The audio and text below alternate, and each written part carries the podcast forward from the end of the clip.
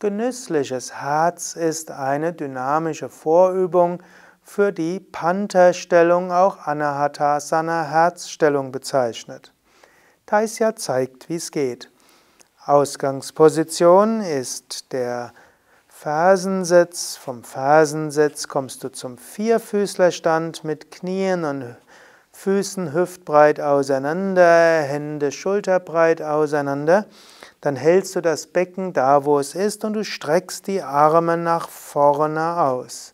So bist du in Anahatasana in der Herzstellung. Und genüssliches Herz ist im Yin-Yoga die Bezeichnung, wenn du von hier dich so sanft etwas räkelst, indem du nach rechts und nach links etwas gehst, indem du eventuell die Ellbogen leicht beugst oder auch nicht so leicht in die Stellung hinein dich wippst. Alles so machst, was so ganz genüsslich ist und was hilft, deine Muskeln aufzuwärmen, zu dehnen, Faszien zu lockern.